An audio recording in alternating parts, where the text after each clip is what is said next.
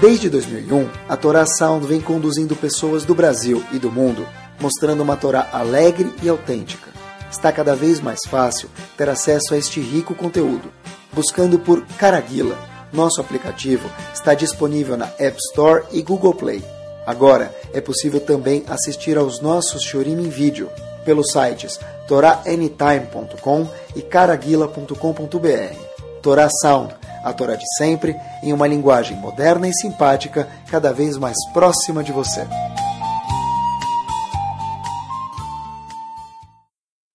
Vamos lá, queridos. Muito boa noite. Sabe que tem tópicos que a gente fala, que são tópicos que são universais, mas a gente sempre tenta falar eles no prisma, na visão da Torá Kedoshá. O tópico de hoje é um tópico que é pertinente somente, entre aspas, para o povo judeu. Toda fábrica, toda empresa, quando você entra nela, hoje em dia as empresas grandes, tem na porta lá, antes de chegar na secretária, tem um quadro grande, a nossa missão é, o nosso objetivo é, e no fundo vai para faturar, né? Mas tem alguma frase que é o lema da empresa. E uh, tem aqui, na verdade, no povo Yehudi, está escrito no Tanakh, que nós temos um lema, uma missão, um propósito, como povo. Né? Obviamente que as mitzvot e outras práticas são coisas particulares, mas no global, no macro, tem uma missão. E a gente vai ver, vamos ver junto, Bezat Hashem também, o que, que, chega na prática, como a gente faz em todo o Shiurim. Sempre um tópico, e a gente chega na prática daqui a pouquinho. Começamos por aqui, pessoal. Estava pensando, olha que interessante tem, tem episódios que tem muita, vamos chamar assim, não sei se é brachá, mas ficam famosos no mundo e tem episódios muito menos famosos no mundo. Se a gente falar Noah, muita gente conhece quem foi Noah. Se a gente falar para nomear as doze tribos, fica mais difícil. Os filhos de Aaron, fica mais difícil. Daí vai dificultando. Então tem partes muito famosas e tem partes menos famosas. Deve ter uma boa razão para isso. Mas, uma das partes famosíssimas no Sefer Torah, que a gente sempre fala que até porteiro de Genópolis, certeza que conhece, e Kol Sheken, sem desmerecer nenhum de nós aqui, é o seguinte, tem letras na Torá que elas brilham sozinhas, dessas, dessas partes que são famosas. Uma delas, e logo que eu falar o nome da Parashá, alguns já vão falar, opa, já sei. Parashat Hukat. Em Parashat Hukat, a Torá conta no fim do Sefer Torah, já para o finzinho, qual é a razão que teve um homem, que foi o homem dentro do Sefer Torah, e esse um homem tinha um sonho, e esse sonho não foi concretizado. Quem foi o homem? Moshe Rabbeinu foi o homem do Sefer Torah, com, considerando todos os outros também foram muito importantes, mas ele foi o homem, vamos dizer assim, do Sefer Torah, e ele tinha um sonho, o sonho, atravessar as fronteiras do aeroporto Ben Gurion e por alguma razão não rolou, não deu certo, a luz ficou vermelha para ele. Então, de verdade que tem muitas explicações, mas a passagem na Torá é uma só e tem comentaristas que explicam de formas diferentes qual foi o equívoco de Moshe Rabbeinu. Rashi fala, na verdade, qual foi o equívoco de Moshe Rabbeinu? Que ele bateu na pedra. Todo mundo conhece, já que ele bateu na pedra, em vez de falar com a pedra, o que aconteceu? Ele foi punido a tal ponto de não entrar na terra de Israel. Agora, pessoal, até aqui, certeza, a gente já conhecia. Tem uma parte que ela é menos famosa. A gente vai falar um pouquinho sobre ela. O mesmo Moshe Rabbeinu, ele teve outro episódio muito menos famoso no Sefer Torah. Qual foi outro episódio que não ficou popstar? Não apareceu? É o seguinte. Em outra paraxá, bem perto de Parashat Hukat, que a gente mencionou agora, é Parashat Be'alotecha. O que está escrito lá? O povo reclama para Moshe Rabbeinu, isso não é novidade, não é coisa do século 21. O povo reclama para Moshe Rabbeinu e fala para ele, queremos chouriço, não é? A gente quer steak, a gente quer steak premium, não é esse negócio de carne meia boca aí. Você finge que é carne, carne de segunda, você fala que é de primeira, põe etiquetinha. Eu quero carne de verdade, eu quero rib steak. Ou alguma outra coisa que você sabe melhor do que eu. Aí Hashem fala, ok? Se vocês querem carne, tudo isso quando estavam, estavam no deserto, eu vou dar para vocês carne. Agora, a, olhem que espetacular, algumas peculiaridades aqui. A carne que Hashem deu, com certeza, era 100% kasher. Eu não sei quantos selinhos tinha, mas certeza que era kasher. A carne era de boa qualidade e a carne era grátis. Era tudo que seria o sonho de qualquer Yehudi. Qualidade boa, grátis, fresquinha e kasher. Ok. Hashem fala, se o povo quer carne, por que não? Vamos dar carne para o povo. Tudo isso quando eles estavam no deserto. Moshe Rabbeinu se vira para Hashem e fala, mas como assim? Pessoal, olhem as palavras que Moshe Rabbeinu falou. Shesh meot elef ragli, tem 600 mil pessoas, arredondando, porque são 600 mil de 20 a 60 anos, fora mulheres, fora crianças, fora idosos, não são milhões, duas, três milhões de pessoas. Mas Moshe Rabbeinu fala, são 600 mil de 20 a 60 anos, pessoas, ragleam, Basar etem lahem. Então, de onde eu vou ter carne para dar para toda essa pessoal? E na hora, Hashem, que eles descobrirem que é grátis, eles vão querer comer duas, três, quatro porções. Então Moshe Rabbeinu falou, da onde eu vou ter carne para todo esse povo? Legal. Foi esse o assunto. Aí Urashi fala, uau, como assim? Tem dois episódios um do lado do outro. Moshe Rabbeinu bateu na pedra.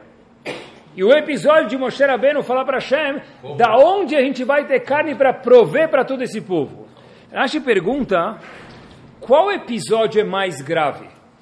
Bater na pedra ou falar para Hashem da onde que vai ter carne? Qual episódio é mais grave? Rashi fala, certeza, muito mais grave é falar para Hashem da onde vai ter carne. Como assim da onde vai ter carne? Quem criou o mundo inteiro? Hashem. Então, se Hashem criou o mundo e ele falou que ele vai dar carne, como? Não é problema nosso, sim vai ter carne. Então Rashi fala, estou com uma dúvida grave. Por que o povo não entrou em Israel? Porque ele bateu na pedra. Por que Moshe Rabbeinu? Refraseando. Por que Moshe Rabbeinu não entrou em Israel? Pelo fato de ter batido na pedra e não pelo fato de ele ter falado para Hashem da onde nós vamos ter carne para dar para o povo todo. Se o episódio de bater na pedra é menos duvidoso, menos uh, desafiador para Hashem, do que falar para Hashem da onde vai ter carne para todo o povo. Então Rashi pergunta, poxa vida, esse homem tinha um sonho, de entrar na terra de Israel. Se o sonho dele não vai ser concretizado, tem que ser por uma razão muito boa. Porque Rashi não falou, Rashi pergunta por que, que Hashem não limitou ele de entrar em Israel pelo fato que ele de alguma forma, com todo respeito, mas a Torá conta para a gente que Moshe Rabbeinu, de alguma forma, entre aspas, suspeitou, duvidou de Akadosh Baruch falando da onde a gente vai ter carne para dar para 3, 2, 3 milhões de pessoas. Rashi diz que, pessoal, olha a resposta que o Rashi traz quando traz dois episódios, ele, ele próprio faz essa pergunta, Rashi pula da cadeira, fica assustado. Rashi fala o seguinte, para responder isso. De fato, duvidar de Hashem, entre aspas, de novo, que a gente está falando do grande Moshe Rabbeinu, é muito mais grave do que bater na pedra. Então fica pior ainda a pergunta. Por que, que bater na pedra que impossibilitou Moshe Rabbeinu de entrar em Israel? Diz Rashi o seguinte, o ato, por si só, de bater na pedra é menos grave. Mas o Rashi fala para a gente, quando você olha um ato, você tem que olhar um ato no todo. Quando Moshe Rabbeinu bateu na pedra, teve um agravante que não tinha quando ele falou para Hashem quem vai dar carne para o povo todo. Qual o agravante? Diz Rashi algo espetacular, pessoal, que todo Yodi precisa saber. Lefi Shebeseter.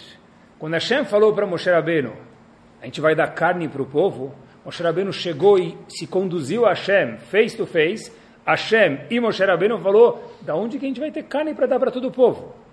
Teve uma falta de, no nível gigante Moshe obviamente, uma pequena falta de emuná, de confiança em Hashem de alguma forma. Mas quem escutou isso? Só Hashem. Vekan, aqui que o ato é menos grave de bater na pedra, diz Rashi, menos grave. Shebemamad kol Israel, todo mundo estava presente. Todo mundo viu.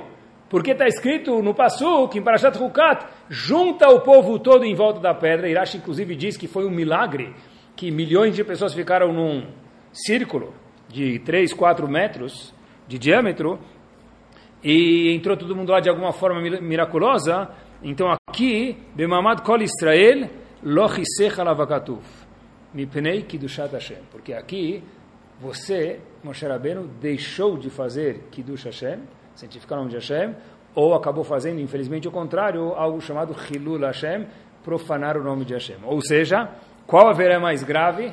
Suspeitar de Hashem. Então, por que ele foi castigado por bater na pedra? Resumindo, diz Rashi, porque bater na pedra tinha milhares e milhões de pessoas olhando. Mais precisamente o povo inteiro. Diferente de quando ele falou para Hashem, quem vai dar carne para o povo? Quem tinha lá, queridos? Hashem. Só Hashem. Feito em público se torna mais grave.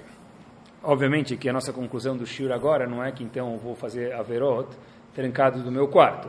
Mas existe o conceito que tudo que é em público tem um peso não maior, mas muito maior. Ou seja, por que, que se alguém perguntar para a gente por que, que Moshe e Aharon não entraram em Israel, que a gente vai responder? Que na verdade não foi o ato de bater na pedra, foi a presença de milhares de pessoas, milhões de pessoas, o povo inteiro, vendo, fez com que eles não entrarem em Israel.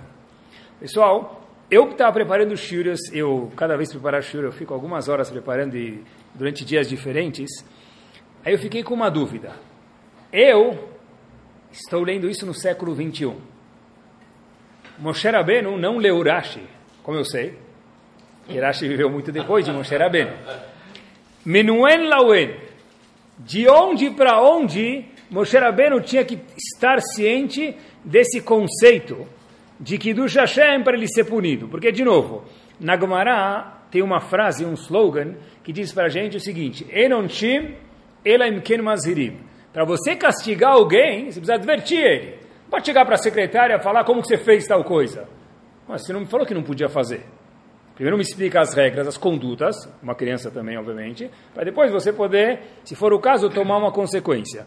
Então, eu fiquei pensando comigo mesmo, da onde Moshe Rabbeinu tinha que saber que esse ato era mais grave? Por que ele tinha que saber que era mais grave quando tem mais gente? Porque ele foi castigado por isso e o único sonho de consumo que ele tinha, entrar em Israel, não rolou. Então tem que ser que Rashi, que Moshe Rabbeinu estava ciente disso. Da onde Moshe Rabbeinu tinha que saber que um ato menor feito na frente de todo mundo é mais grave. Rashi contou para a gente, mas Moshe Rabbeinu viveu muito antes de Rashi. E por que foi justo esse castigo, pessoal? Eu não vi, eu não vi escrito em nenhum lugar, eu procurei, não achei nenhum livro que fala sobre isso, mas talvez a resposta seja essa de verdade, olhem como a Torá é perfeita, olhem como quando a gente tem, a Chama ajuda a gente ter uma pergunta, e a gente faz filar e a Chama ajuda a gente talvez encontrar a resposta, olhem como a Torá, pessoal, fica exata, é tudo entra em caixa direitinho, é algo de se lambuzar de verdade. O povo Yehudi, voltar alguns anos para trás, está saindo do Egito, tá bom?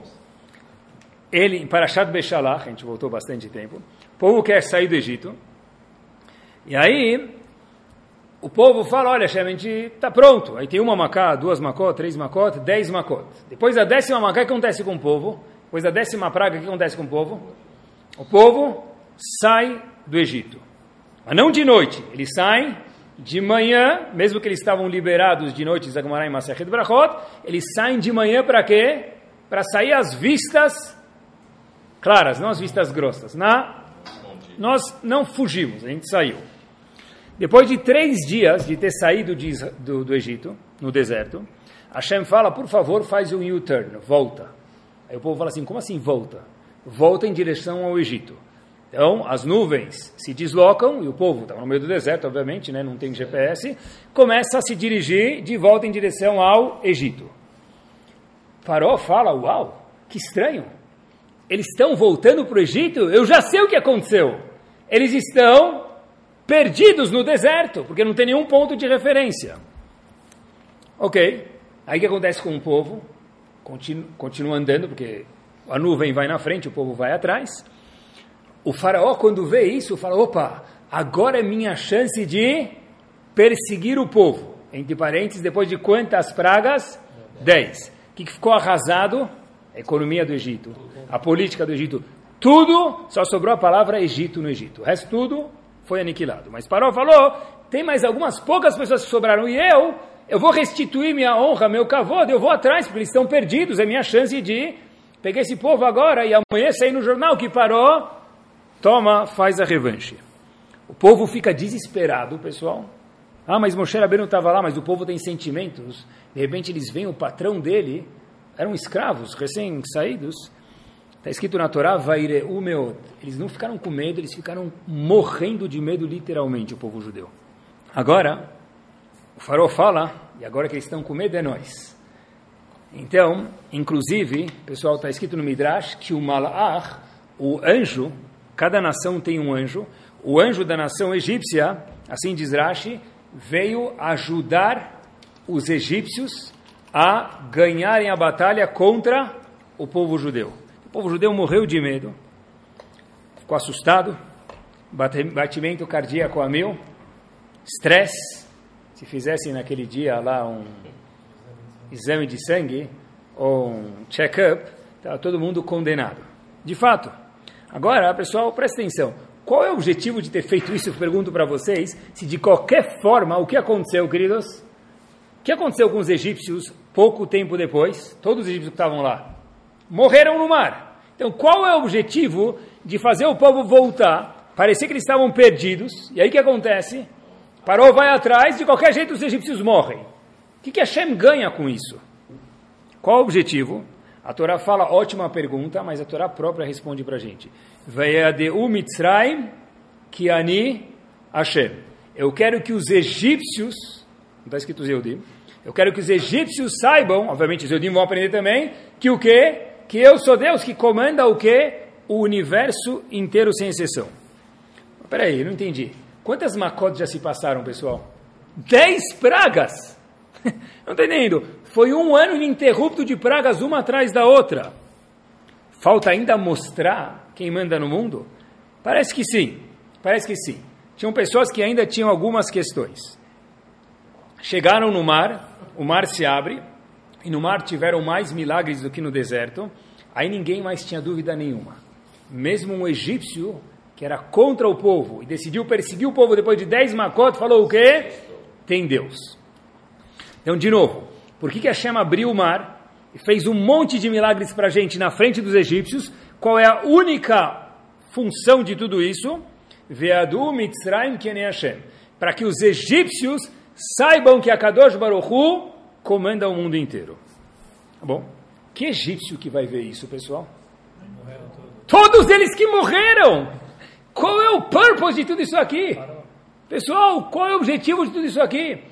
A Torá não fala Veda Paró, Vedu Mitzrayim, que os egípcios vejam que eu sou Hashem. Para quem ainda não está satisfeito, eu quero fazer mais centenas de milagres, porque os milagres que tinham no mar eram algumas vezes mais do que no Egito. Assim diz para a gente na Gada de Pesach. Então a pergunta é, para quê? Todo mundo entrou no mar, quanto tempo demorou para eles morrerem? Dez minutos? Onze? Morreu todo mundo. Olhem que pergunta bomba. E quando a pergunta é boa, Rahamim conta para a gente a resposta. Eu vi essa pergunta faz 11 anos atrás, lembro muito bem. Tem um Rav, que ele foi o Rav do meu rabino onde eu estudei nos Estados Unidos. Rav Eli Lapian Zichron Libraha faz essa pergunta no livro dele, Levelial. Ele responde o seguinte, pessoal, olhem que bomba a resposta. E só tem uma resposta vale a pena mudar a estrutura inteira do mundo e fazer milagres, coisa que para Hashem dói muito, porque Hashem não gosta de tirar o mundo do caminho normal dele.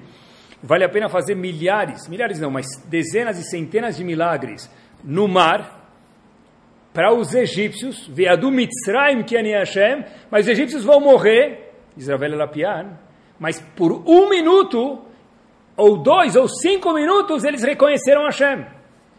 A força de Kiddush Hashem e santificar o nome de Hashem é tão grande que vale a pena mover mares literalmente para que por cinco minutos antes de, de os egípcios morrerem eles possam reconhecer que a Kadosh Baruch Hu em Od Milvador não tem mais ninguém. Porque eu fiquei pensando, qual que é a lógica disso? Porque deve ser qual que é a lógica de Hashem fazer milagres por três ou quatro minutos? Talvez seja, pessoal, que cada um de nós que está aqui ouvindo o Shiur contém Tselem Elohim. O que é Tselem Elohim? Semblante. Semblante de Hashem. Na verdade, ah, não é quando eu vou rezar Mincha, quando a pessoa está no banheiro, quando a pessoa está na fila do banco, quando a pessoa está no computador, está fazendo ginástica, onde ele estiver, ele carrega consigo um pedaço de Akadosh Baruch Hu. É incrível isso. Agora, mesmo que seja por um minuto, para clicar esse Tselem Elohim, essa parte de Hashem que eu tenho dentro de mim, e lembrar ela quem me criou e quem manda no mundo inteiro, vale a pena para Hashem fazer milagres e milagres e milagres. Agora, a gente perguntou de onde Moshe Rabbeinu tinha que saber que um ato menos grave com a presença do povo é mais grave. Não é? Porque bater na pedra é o que impossibilitou ele de entrar em Israel. E duvidar de Hashem de alguma forma não impossibilitou ele. O Rashi perguntou, poxa vida, duvidar de Hashem é muito mais grave. Diz Rashi, sim, mas bater na pedra foi na frente de todo mundo. Duvidar de Hashem, com todo respeito para Moshe Rabbeinu, foi algo só entre Hashem e Moshe. Olha que interessante, talvez a resposta de onde Moshe Rabbeinu tinha que saber isso, como assim da onde? Quem tirou o povo do Egito? Quem viu o milagre no mar? Para quem foi feito o milagre, Hashem falou para os egípcios. Moshe Rabbeinu viu isso, Moshe Rabbeinu percebeu que os milagres foram feitos para eles, eles morreram logo então. Que conclusão Moshe Rabbeinu? Obviamente que ele era gigante, mas a Torá conta o erro dele para a gente aprender. Que erro ele devia ter tirado, que faltou uma lasquinha dele tirar? Que Kiddush Hashem é algo impactante, que vale por um ou dois, três minutos mudar o mundo inteiro para isso. Então, da onde Moshe Rabbeinu aprendeu? porque está escrito que Moshe, Hashem fez milagres, veadu Mitzrayim, para que os egípcios vejam, eles vão morrer, não interessa. Se um Yehudi reconhecer Hashem por um momento, já valeu o milagre de Akadosh Baruch Hu. E o problema da pedra é que foi, como diz a Torá, olhem que claro, pessoal, quando a gente lê a Torá depois de novo, está escrito na pedra, na Torá, que você não me santificou, olhem que interessante como a Torá precisa, le'ene kol Israel. O problema não foi bater na pedra, foi bater na pedra, na presença, na, na frente de todo o povo. Nós somos, no mundo, embaixadores de Hashem. Vamos a perguntar para um, alguém evangelista, para chegar a me elogiar, para lembrar quem eu sou. Eu digo isso porque os evangelistas, normalmente, ou outras pessoas falam, oh, você é judeu, que povo especial. Eu preciso lembrar que, de fato, eu sou especial. É isso mesmo. Todo Yehudi, homem ou mulher, é especial. Às vezes, a gente acha que Kiddush Hashem é revolucionar o mundo. É verdade. Quem fez projetos grandes revolucionou o mundo e fez um grande Kiddush Hashem. Tem razão.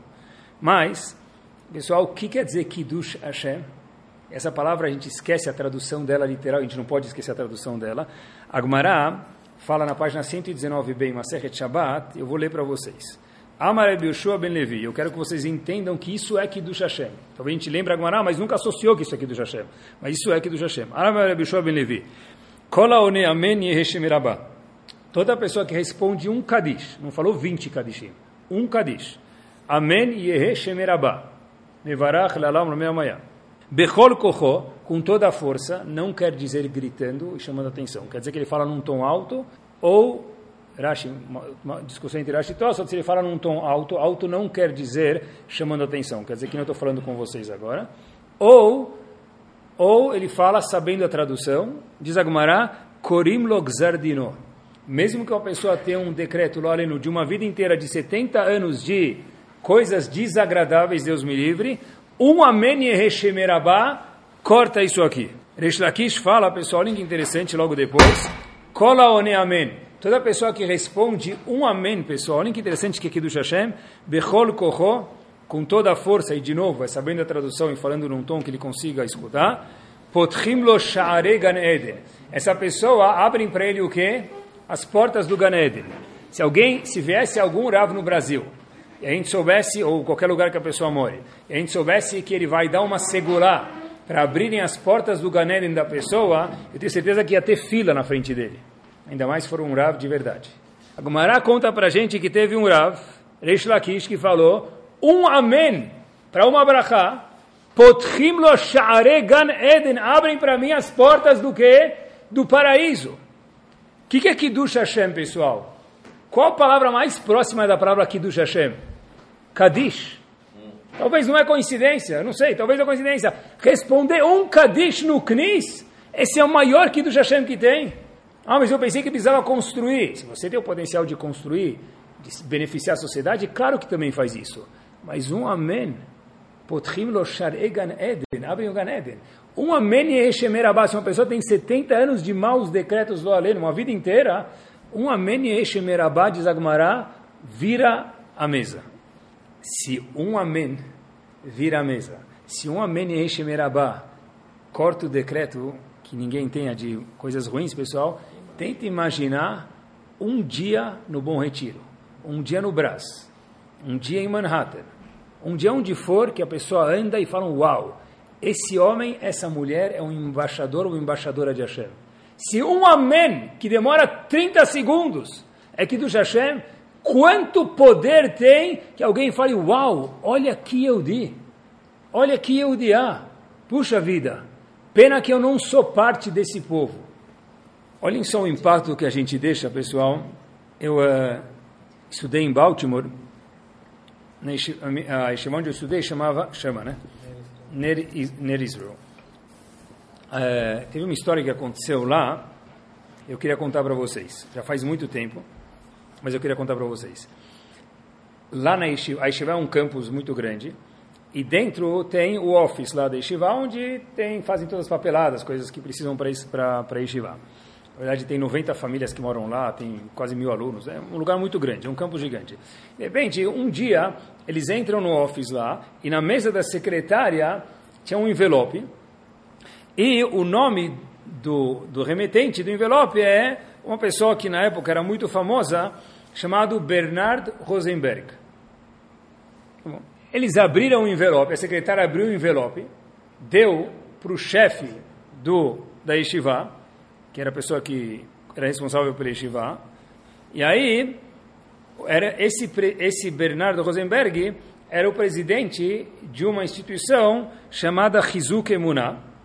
Eu gostaria de chamar, num bom termo, essa instituição como Coca Light, tá bom? É uma instituição muito light, na verdade, que não era seguindo as ideias da Torá, que Yeshiva, um lugar religioso, segue. Então, acharam que era um equívoco e de fato ligaram para esse homem e falaram: olha, tem esse cheque que está dentro do envelope aqui, foi mandado para a gente. Talvez foi endereçado para um outro lugar, porque a gente sabe que a pessoa aqui não é afiliada a Yeshiva, então a gente queria ser honesto. Aí a secretária falou: não, não é um equívoco. O cheque é feito para Yeshiva mesmo. Então, o Rosh na época, foi o fundador de Yeshiva, mesma época do Ravaron Kotler Zichron Libraha, o fundador de Shiva, Shiva começou com seis ou sete alunos na cidade, depois mudou para lá que hoje tem mil alunos. Então, o fundador de Shiva, Rav Ruterman Zichron Libraha, falou, olha, tá bom, o cheque é nosso. Ah, uhu, o cheque é nosso, beleza. Mas eu tenho uma pergunta. Por que, que esse homem deu essa doação para a gente? Ele não é da nossa linha, eu nunca vi ele, ele nunca me viu. Ninguém aqui conhece ele, da onde o cheque chegou aqui? Rav Ruderman liga para se informar, olha, e ele procura e pede para falar um segundinho com esse senhor Bernardo. Bernardo falou para ele, olha, eu sei, Rav, que eu não frequento a sua instituição, eu sei que eu também a instituição que eu frequento não é na mesma linha de religiosa, ela é mais assim aberta, vamos chamar assim de alguma forma. Mas eu queria te contar uma coisa. Eu, quando era pequeno, eu tinha mais ou menos, não lembro se era seis ou sete anos de idade. Tudo isso esse senhor Bernardo contando para Avruder, mas eu não lembro. Eu tinha um professor muito especial. E até hoje uma coisa me marca muito nele. Melhor dizendo, duas coisas. A doçura desse professor e a delicadeza dele. E por isso, ele era um homem religioso. Em gratidão a esse homem que eu nunca mais vi ele, eu nem sei onde ele está, não sei nem se ele está vivo, eu me sinto na obrigação de continuar participando em instituições religiosas. Então, no mês de hoje, a instituição sorteada foi a do senhor. Ok. Rav Ruderman falou, muito obrigado, queria te agradecer mesmo sem te conhecer. Toda ajuda é bem-vinda. Rav Ruderman depois se tocou e falou, uau, se eu puder saber quem é esse homem, então talvez eu quero agradecer esse homem pelo impacto que ele fez. Rav Ruderman depois de novo liga para esse senhor Bernardo e fala, desculpa te incomodar, mas quem era esse homem, quem era esse professor? Falou, puxa vida, eu era pequeno, talvez vou lembrar o nome dele. Falou, tá bom, me fala o nome, eu queria agradecer essa pessoa. Ele falou, ah, ele nem deve estar mais vivo. Mas Rav me falou, por favor, me fala o nome, eu quero saber. O homem disse, o nome dele era alguma coisa assim, Finkel, Rav Nathan Finkel, nada mais, nada menos que o chefe de Shivat Slabotka, que foi o mesmo professor que deu aula por Avruder Zichron Ibrahá. Uau! Olha o poder de ser carinhoso.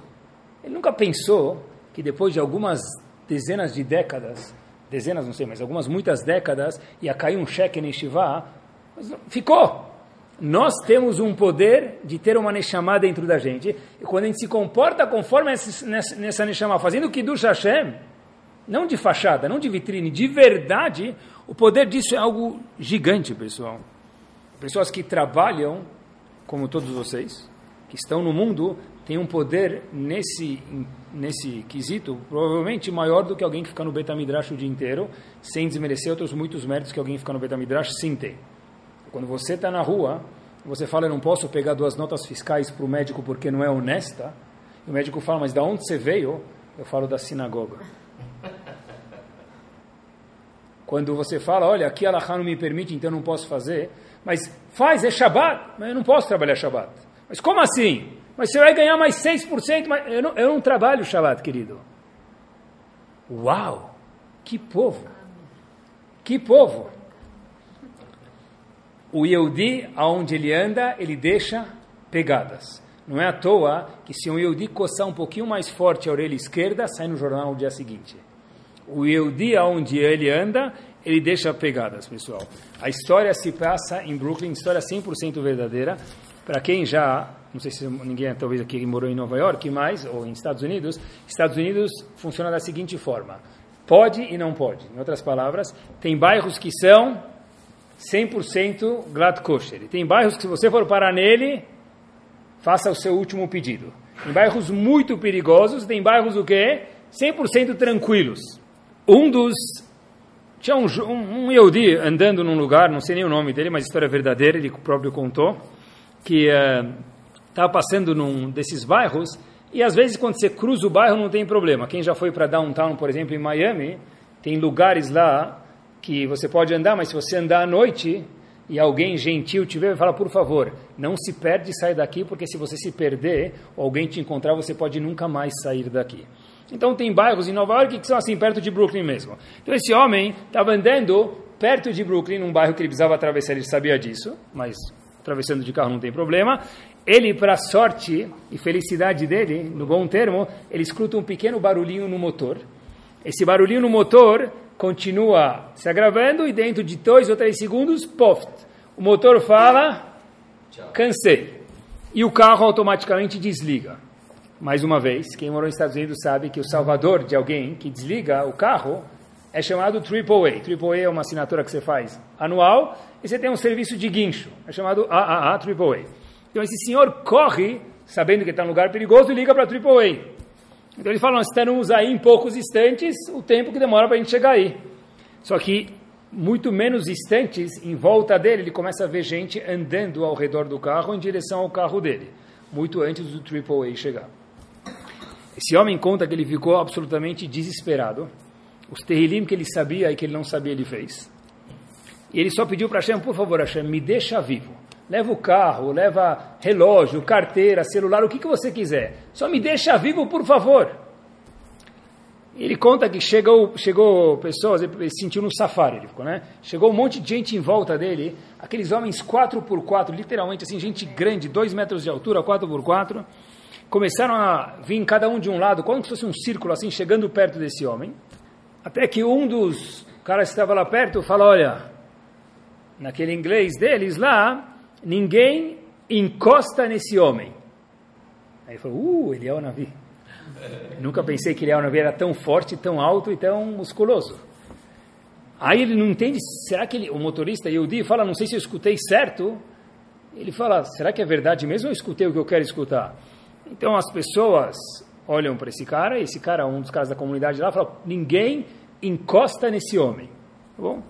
Então todo mundo fica olhando, faz meia volta e começa a andar para trás. Esse homem, inclusive, fala para ele: Olha, Habibi, não se preocupa, eu vou ficar sentado com você aqui até o guincho da AAA chegar para te salvar, resgatar.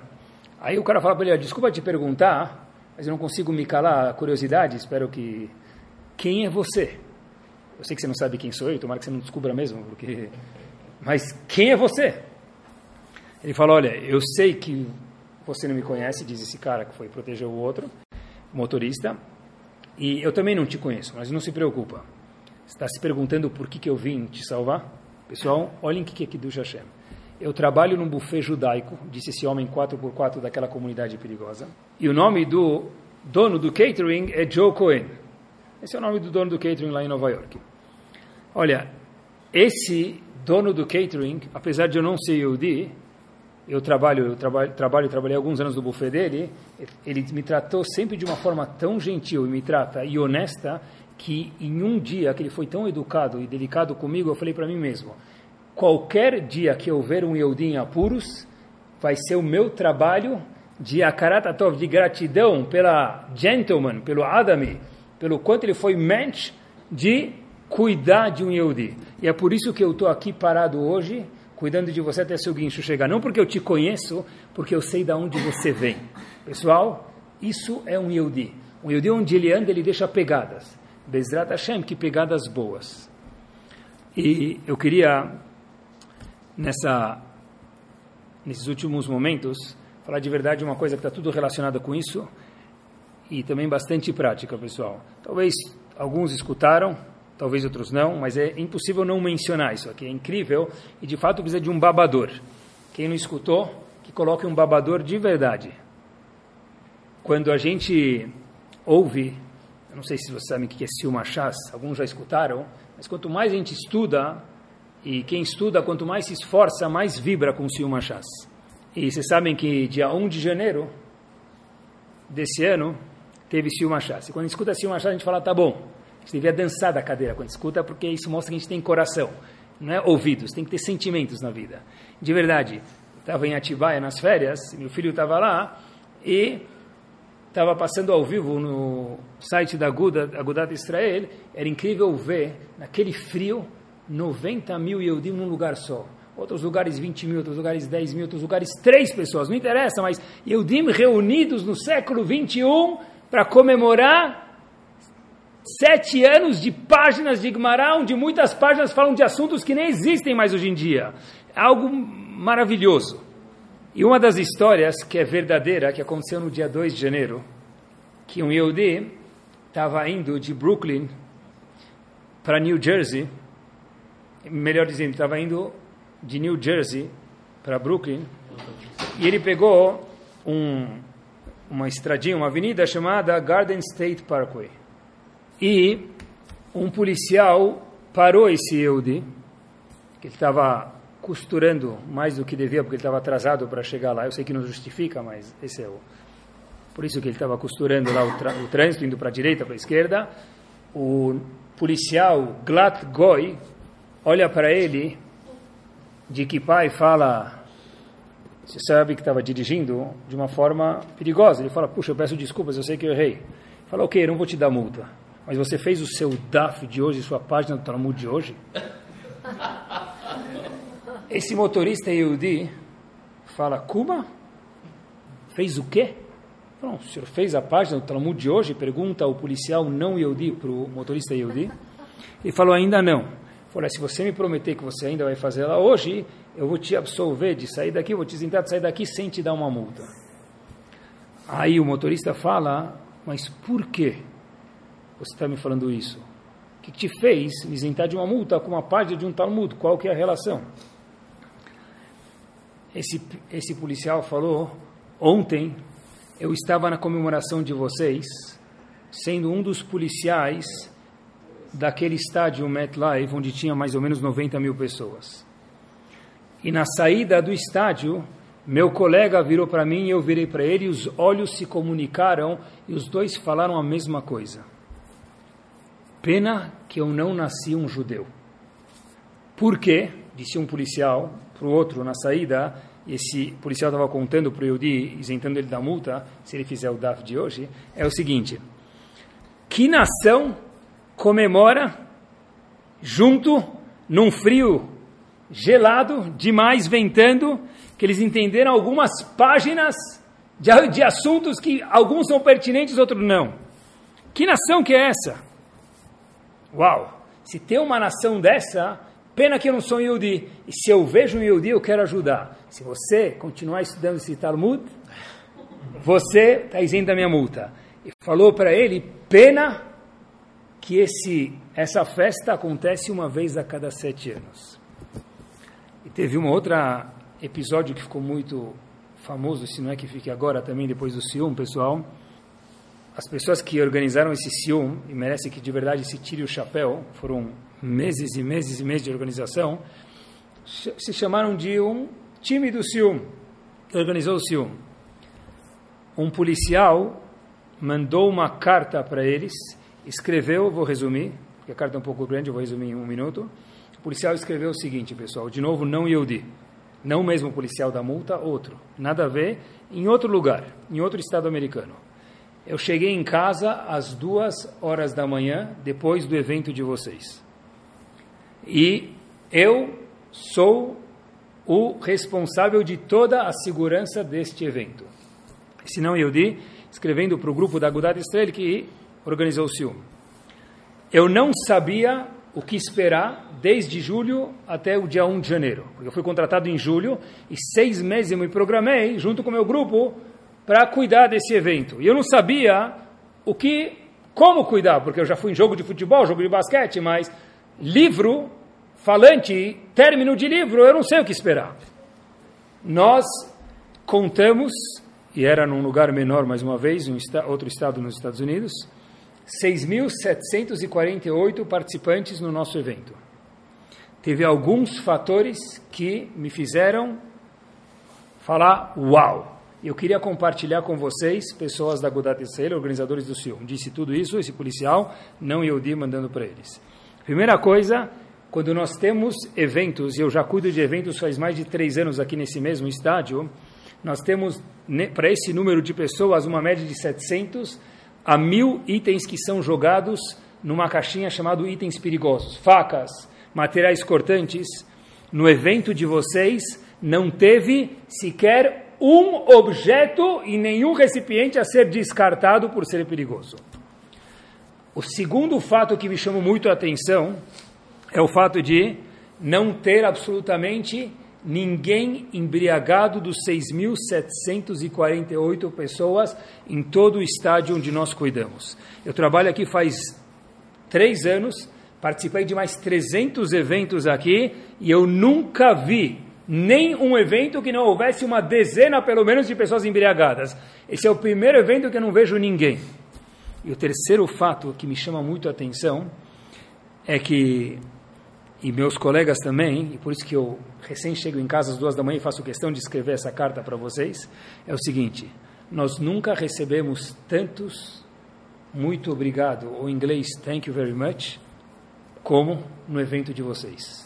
E fiquei com uma questão: tem alguém que falou para cada um de vocês no caminho de entrada do estádio? Não esqueça de falar thank you na saída. E se não, como vocês se comportam tão bem? Assinado, depois vocês procurem, eu tenho a carta, Becky Riot, Operations Manager. Pessoal, isso é Kiddush Hashem. Rav Dessler fala para a gente que no nosso, na nossa geração, Rav Dessler viveu alguns, anos atrás, mas Rav Dessler fala para a gente que nas gerações anteriores, para uma pessoa fazer Kiddush Hashem, ele precisava ter muito mérito. Para ele fazer projetos, ter ideias, ou ser uma pessoa de Kiddush Hashem, ele precisava ter um mérito, porque causar um impacto desse, e o mérito fica para sempre, no mundo, e para ele, para as próximas gerações, tem que ter muito mérito. Porém, diz Rav Dessler, nas nossas gerações, uma pessoa que quer fazer um projeto, ser uma pessoa de Kiddush Hashem, se ele se preocupar com isso, fazer filar por isso, a Kadosh Baruch Hu dá um mérito para ele. E com isso a gente termina. Qual que é o verdadeiro Kiddush Hashem? A gente pode perguntar e fazer um pull, eu duvido alguém responder. O verdadeiro Kiddush Hashem é simples. É do, da onde a gente aprende o conceito de Kiddush Hashem. Ah, sei lá, Morá falou que é bonito ser, o, ser uma nação exemplar para todo mundo. E é verdade o que a Morá falou. Mas qual o mecor, qual o source, qual a fonte de Kiddush Hashem? De santificar o nome de Hashem? Um passuco. Sério? Sim. Não é uma música, é um passuco. Está escrito na Torá Kedoshá, Venikdashti betor bene Israel. Me santifique dentro do povo Yehudi. É isso mesmo. Quando um Yehudi diz o Benishai, pessoal, olhem o que é Kiddush Hashem, está no Bet Knesset, Shacharit, Mincha ou Musaf, que tem Kiddushah, e antes dele falar Kadosh, Kadosh, Kadosh, Hashem Tzevakot, Melokol Aretz Kevodó, ele pensa, eu estou indo fazer a mitzvah de Kiddush Hashem. Por que, que Kiddush Hashem? Santificar o nome de Hashem, Kadosh, Kadosh, Kadosh. Ele está fazendo uma mitzvah da Torá e santificar o nome de Hashem. É isso aí. Ser um Kiddush Hashem, como a gente falou até agora, é bárbaro. Ser embaixador de Hashem é bárbaro. Mas dentro do Knis, fala Amém, Amém Hashem Arabá, Kadosh, Kadosh, Kadosh. Imagina, pessoal, a gente devia pagar milhões para entrar na sinagoga, de verdade. Uma vez que eu falo Kadosh, Kadosh, Kadosh, a gente fala Kadosh, Kadosh, Kadosh, como se estivesse cantando o hino do Corinthians. Se cantasse como o hino do Corinthians, estava bom. Imagina o mérito pessoal de falar uma vez na vida, Kadosh bem respondido. É isso mesmo. Antigamente precisava de um Gadol para ter o mérito de fazer Kiddush Hashem. Hoje em dia, quem consegue fazer Kiddush Hashem? Qualquer pessoa que quiser. O Razonish fala, quando eu vi isso, eu falei, uau, nunca sabia disso. Que as tfilot, às vezes, são respondidas não, melhor dizendo, as filhotes sempre são respondidas. Às vezes Hashem fala sim, às vezes ele fala não, eles falam não agora. Tem um tipo de tefilá que Hashem nunca fala não. Que tipo de tefilá que Hashem nunca fala não? Diz o Razonish, pessoal, escutem com quatro ouvidos.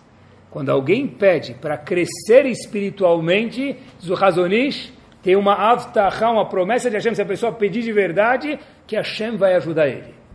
Esse tipo de tefilá é respondido 100% para ele, não para a próxima geração. Quando eu peço, Hashem me ajuda a crescer espiritualmente, ser uma pessoa melhor, ser mais delicado com os outros. Quando alguém fala comigo, sorrir. Quando alguém olhar para mim, olhar para ele, ser menos rude.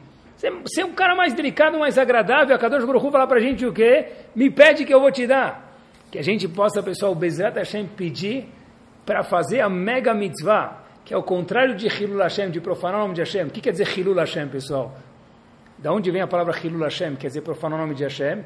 Que quer dizer, da onde, por que, que é Hilul? A palavra halal quer dizer vácuo, vão. Todo lugar que o Yehudi passa e ele não coloca Kadosh Baruch lá, deixa um vácuo, isso é Hilul Hashem. Onde o Yehudi passa e falam, uau, olha que pessoa que passou aqui.